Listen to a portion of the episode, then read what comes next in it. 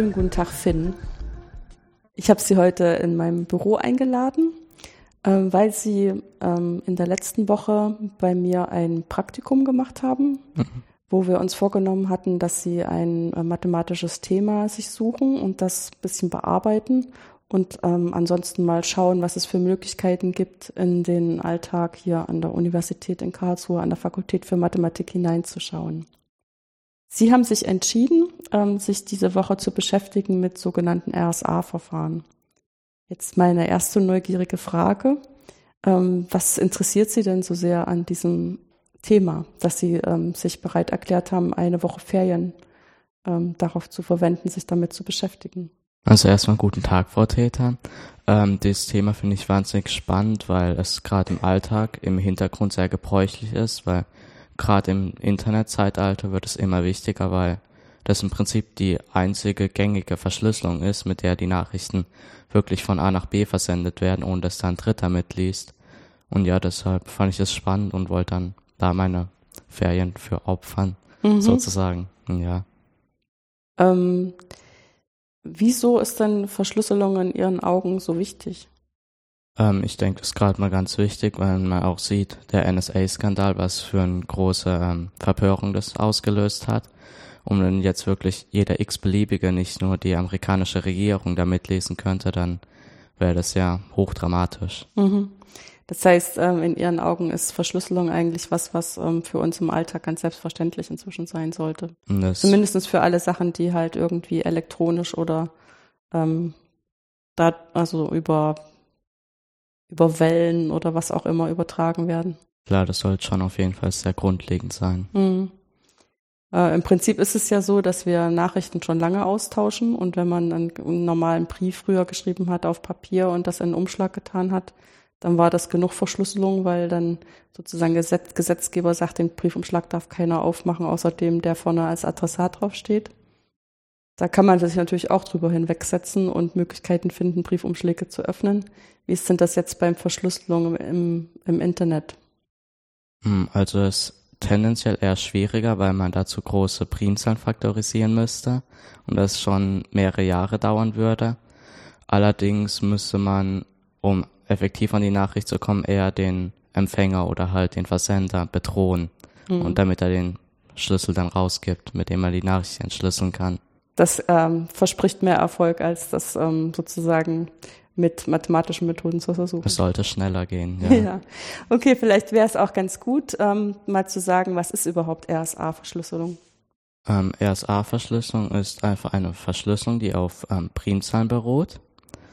Und da werden dann ähm, zwei Schlüssel festgelegt, ein öffentlicher Schlüssel und ein privater Schlüssel. Und wie die Namen schon sagen, verfügt ähm, den Privatschlüssel haben nur der Empfänger und Versender und der öffentliche Schlüssel ist dann halt für jeden zugänglich, aber mit dem kann man im Prinzip nichts mehr anfangen. Mit dem wurde nur die Nachricht verschlüsselt. Mhm.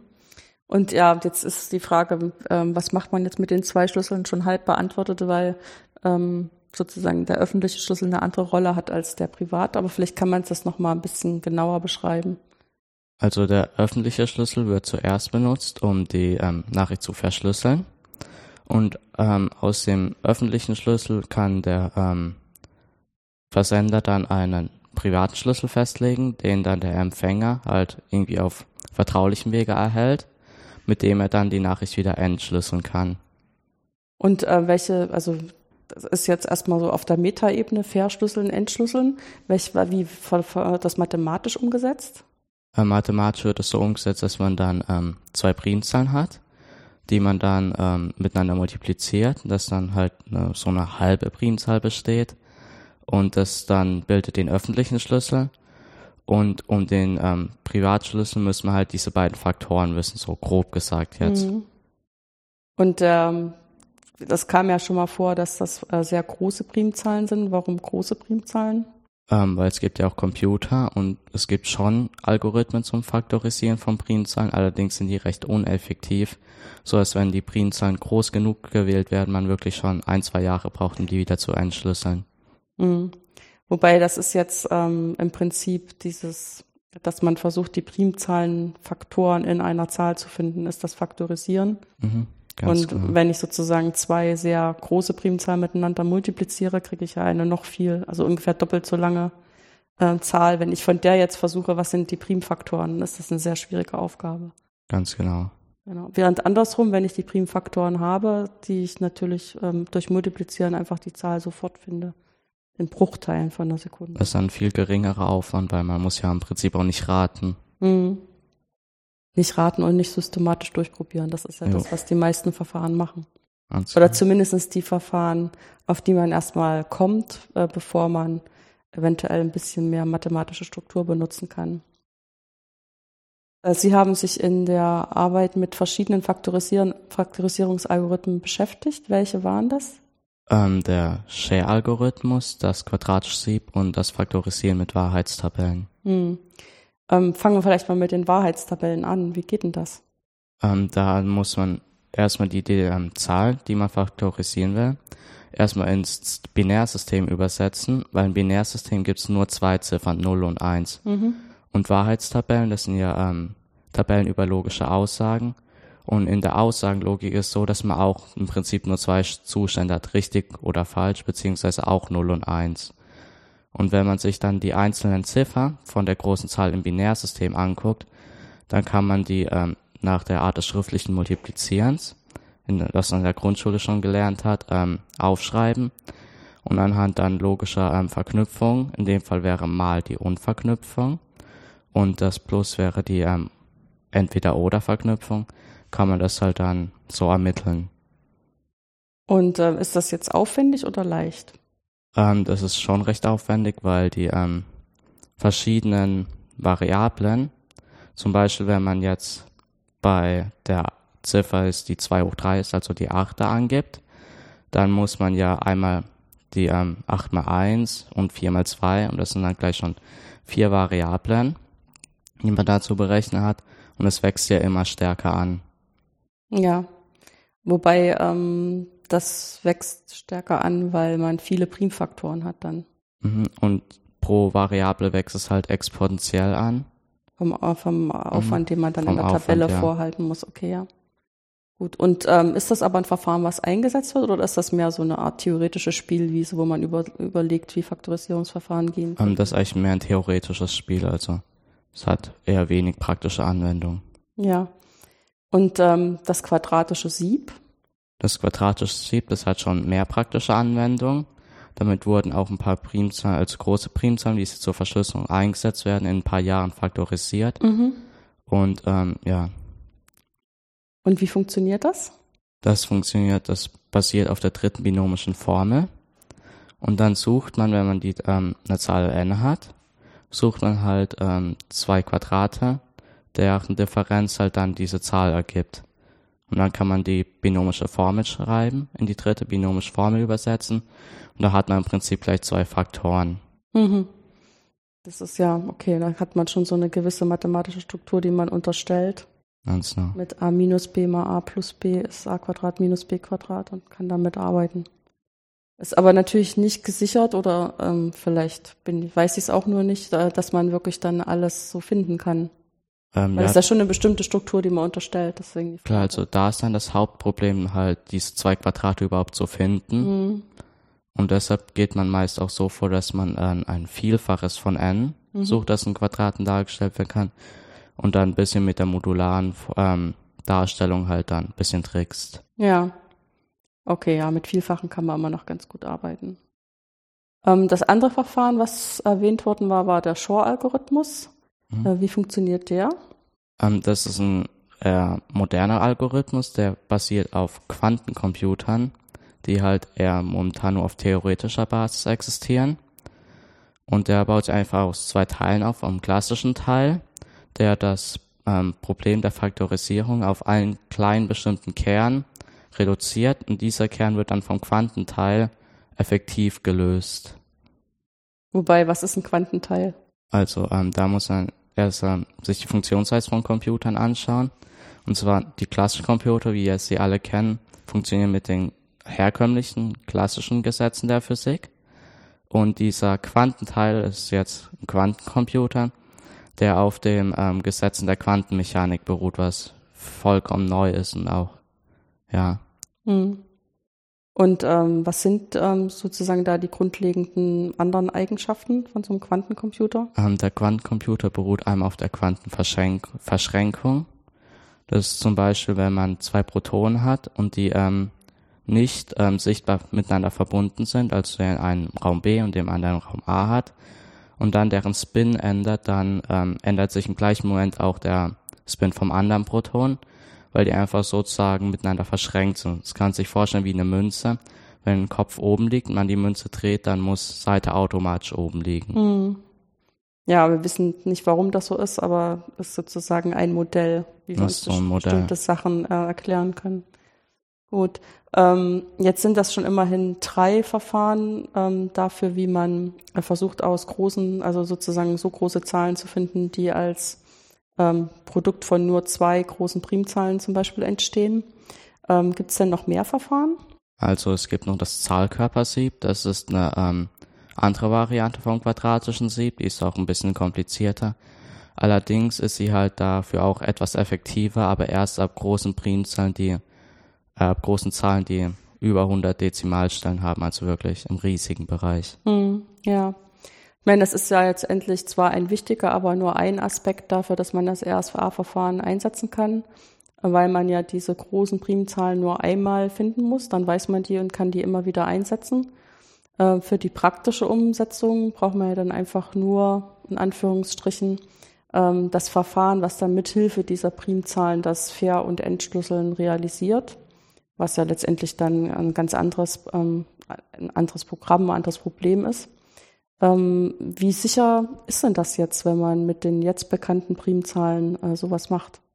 So im Moment ist es noch sehr sicher, weil ähm, die Primzahlen kann man viel leichter ermitteln, als ähm, dass man eine Zahl faktorisieren kann. Mhm. Und dadurch kann man immer größere Primzahlen ähm, entdecken, die man dann zur Verschlüsselung benutzt, wodurch man zur Faktorisierung halt immens lange braucht. Allerdings auf langfristige Zeit gesehen weiß man nicht, ob es sicher bleibt, weil dieser Shor-Algorithmus, der äh, ja auf Quantenteil basiert, der noch nicht wirklich genau erforscht ist. Und ähm, da weiß man auch nicht, wohin das führt. Also da kann gut sein, dass da ein effektiver Algorithmus entsteht. Mhm der dann doch das Entschlüsseln leichter macht. Ganz genau. Ja, ja ich meine, außerdem ist ja auch der Fakt, also zumindest ist bisher ist es immer so gewesen, dass die Computer immer leistungsstärker geworden sind und je leistungsstärker die sind, desto leichter können die natürlich dann auch das mit dem Faktorisieren schaffen. Ja, auch wenn wir jetzt abschätzen, was weiß ich, das dauert noch zehn Jahre und in zehn Jahren interessiert sich vielleicht keiner mehr für die Sachen, die wir jetzt geheim halten wollen. Oder es ist auch vielleicht am Ende einfach zu viel äh, als dass man sich hinsetzen würde und würde alles versuchen zu entschlüsseln, aber vielleicht für bestimmte Sachen ist es dann doch noch interessant genug. Hm. Dann vielleicht noch ein ganz anderer Aspekt, ne? Ja, also das, ähm, äh, die Rechner werden klar, die werden leistungsfähiger, aber dafür kann man da auch immer größere Primzahlen ja, benutzen, ja. also ja, ja. sollte es eigentlich keine Gefahr darstellen. Ja, aber das ist jetzt sozusagen für den ähm, Strom der Informationen. Aber wenn hm. ich sozusagen jetzt was verschlüsselt habe, kann ich es ja nur verschlüsseln mit den Primzahlen, die im Moment bekannt sind. Ja. Und die Information liegt irgendwie äh, irgendwo in dieser Verschlüsselung vor. Und vielleicht in zehn Jahren kann man das dann entschlüsseln und dann ist das doch nicht mehr so sicher. Und das müsste dann, denke ich mal, neu entschlüsseln, zum Beispiel wenn es irgendwelche Geheimnachrichten ja, von immer der NSA wieder, sind. Immer wieder updaten, genau. ähm, und was ist jetzt äh, Ihrer Meinung nach, also außer vielleicht äh, jemanden zu bedrohen und den Schlüssel auf diese Art und Weise zu erfahren, ähm, die größte Einschränkung oder die größte Gefahr, ähm, wenn ich jetzt versuche, sowas zu verschlüsseln? Oder was ist, sind die, die Dinge, die das immer noch schwierig machen? Also im Moment sehe ich da eigentlich keine Gefahr. Die einzige Gefahr, die ich in, ähm, Zukunft, in der Zukunft sehe, ist halt dieser sogenannte Shor-Algorithmus, hm. weil man da einfach nicht weiß, wo genau das hinführt. Ja, okay, das ist klar. Also das ist aber auch jetzt auch sozusagen auf ähm, inner, innermathematisch oder auch in der Informatik ist das ja letztendlich auch so ein Thema, was so zwischen Mathematik und Informatik lebt, ähm, die Frage. Andererseits ist es ja auch so, wenn man das jetzt äh, versucht zu übertragen auf unsere tägliche Art und Weise, wie wir mit dem Internet umgehen, dann ist es ja noch lange kein Standard, dass alle Leute tatsächlich RSA benutzen, um ihre Sachen zu verschlüsseln. Woran liegt denn das? Ah, ich glaube, den Leuten ist gar nicht klar, was sie da ähm, oder wie das überhaupt geschieht, weil Oft geschieht es ja auch im Hintergrund, dass dann automatisch verschlüsselt wird und auf bestimmten Seiten, jetzt Facebook liest ja auch mit, muss man das halt selber verschlüsseln, aber das ist den Leuten dann einfach nicht klar. Mhm. Ja, oder es, die Einschätzung, die persönliche Einschätzung, es ist ihnen nicht wichtig genug, ne? Ähm, jetzt ist so ein bisschen meine Neugier, also wir, wir kannten uns ja vorher nicht, äh, sie sind an mich herangetreten, weil sie eigentlich eine Möglichkeit gesucht haben, eine interessante Bogi-Woche zu verbringen. Ähm, inwieweit ähm, sind Sie denn schon so mathematisch interessiert gewesen, dass Sie überhaupt hier angefragt haben, um vielleicht hier das Bogi zu machen? Also wie ist Ihr Interesse geweckt worden? Also das mathematisch mich schon so seit drei Jahren mhm. orientiert. Das war am Geburtstag, da habe ich so ein Buch geschenkt bekommen. Und das hat dann halt ähm, Mathematik so verschiedene Probleme beinhaltet. Und ich fand das einfach wahnsinnig spannend und mhm. habe dann gleich noch eins gelesen und dann ähm, ja, hat sich halt mir die Welt von der Mathematik eröffnet. Und ich fand es auch einfach wahnsinnig spannend und dann man jetzt auch Spaß macht, wie kreativ man da sein muss und ähm, wenn es so ein Kreis dann schließt, wenn man was bewiesen hat oder so. Und, mhm. Ja, das hat mich dann halt hierher geführt. Schön. Nee, mich freut das natürlich auch, wenn solche Fragen kommen und man dann so ein bisschen ähm, die Hand hinhalten kann. Und ähm, meine Frage, die Bearbeitung des Themas war ja sozusagen der Aspekt, den wir vorher auch miteinander besprechen konnten und wo man sich drauf ein bisschen einstellen kann. Dann haben wir ja kurzfristig noch ein bisschen geguckt, auch an Vorlesungen vielleicht teilnehmen zu können. Und gestern waren wir auch zusammen beim Science Slam mhm. hier im Jubetz. Ähm, wenn Sie sich das jetzt ähm, im Moment, wo es ja quasi gerade so zu Ende geht, das ist ja noch nicht mit großem Abstand, aber so zurückblickend anschauen, ähm, was war jetzt ähm, der interessanteste Aspekt für Sie? Also das ähm, gestern der Science Slam war für mich sehr interessant. Mhm. Gerade auch die ähm, angewandte Mathematik, das davor dem Science Slam, ich glaube, das war Mathe Science Vision, ja. Hm. Und aber auch der Science Slam an sich war sehr interessant, weil das ja auch vielseitig war mhm. von Wissenschaft generell. Ja. Und es war aber auch äh, zugänglich für Sie. Auf jeden Fall, ja. Weil ich meine, ich habe ja auch so ein bisschen ins Publikum geguckt. Ähm, Sie waren nicht der Einzige, der recht jung war. Aber das Publikum war ja dann auch bis hin zu äh, Menschen mit weißen Haaren doch sehr breit gestreut. Und ich finde das schon faszinierend, wenn dann sich alle da so angesprochen fühlen können. Und ähm, die Teilnahme an den Vorlesungen, äh, war das jetzt, ähm, also was, wie, wie hat sich das angefühlt? Also schon spannend. Das war auch ein bisschen anders als in der Schule, wie man das so kennt, weil der Lehrer oder der ähm, Professor, der vorne stand, halt durchgehend geredet hat, neue Sachen eingeführt hat, halt keine Fragen gestellt hat, keine Übung. Das ist halt so der Unterschied zwischen Uni und Schule. Aber an sich war das sehr spannend, ja, wieder auch das mal zu erleben. Ja. Welche Vorlesungen waren das jetzt? Ich war in der Informatikvorlesung, dann noch in der linearen Algebra-Vorlesung und dann gerade eben in der Vorlesung zur Faktorisieren von natürlichen Zahlen. Mhm. Okay, also einmal die volle Dröhnung. Ja. Alles, fast, fast alles, was wir uns zusammen überlegt hatten. Sehr gut. Und äh, gibt es da auch Unterschiede in den verschiedenen ähm, Vorlesungen? Also was, was Ihnen jetzt aufgefallen ist? Ja, da also gibt es ja Unterschiede. Es sind ja verschiedene Bereiche. Ja, ja, klar. Aber, aber ähm, die Informatikvorlesung und die lineare Algebra-Vorlesung, da konnte ich noch ganz gut folgen, weil die ja auch erstes Semester waren. Und da hatte ich eigentlich alles so, was ich benötigt habe, um das zu verstehen. Aber bei der Vorlesung gerade eben von der Faktorisierung, war das schon ganz heavy, weil das dritte Semester war und dann war mit Gruppenordnung und äh, Gruppenkern, also das ja ist dann halt über eine mathematischen Kante hinausgegangen dann. Ja. Nee, ich finde das ja auch ähm, sehr ähm, abenteuerlich, dass sie sich da ja. überhaupt dem ausgesetzt haben. Andererseits finde ich auch, man sollte sich solche Sachen einfach mal angucken, wenn sich das ergibt. Und dann hat man auf alle Fälle was gelernt, auch wenn es vielleicht nicht das ist, was der Stoff in der Vorlesung war. Da. Gut. Ähm, würden Sie denn anderen Schülern empfehlen, sowas mal zu machen? Oder? Ähm, ich würde es ihnen auf jeden Fall empfehlen, halt. Das Einzige wäre halt, dass sie halt wirklich interessiert sein sollten, jetzt in dem Fall Mathematik oder mhm. wenn sie halt an die Uni gehen wollen, müssen sie wirklich in dem Bereich interessiert sein. Vielleicht schon ein bisschen informiert, damit sie da auch folgen können. Ja. ja. Und ähm, können Sie sich jetzt vorstellen, ähm, auch in dieser Richtung später was zu machen?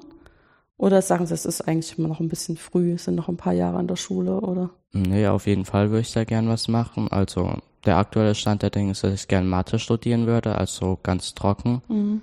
und dann ja vielleicht irgendwo an der Uni bleiben. Mhm. Okay. Jetzt muss ich nur lachen, weil das klingt im Moment so, als hätten wir sie in der Woche komplett ähm, so begeistern können. Und ähm, manches ist ja auch nicht so äh, begeisterungswürdig, vor allem wenn es zum Beispiel schwierig wird, in der Vorlesung zu folgen und solche Sachen. Das ist ja auch viel Arbeit, ne? Ja. Ja. Aber es überwiegt im Moment noch die Begeisterung über die Ergebnisse bei Ihnen. Auf jeden Fall, ja. Das freut mich sehr zu hören. Dann bedanke ich mich ganz schön für die ganze Woche und auch für das Gespräch. No, vielen Dank von meiner Seite auch.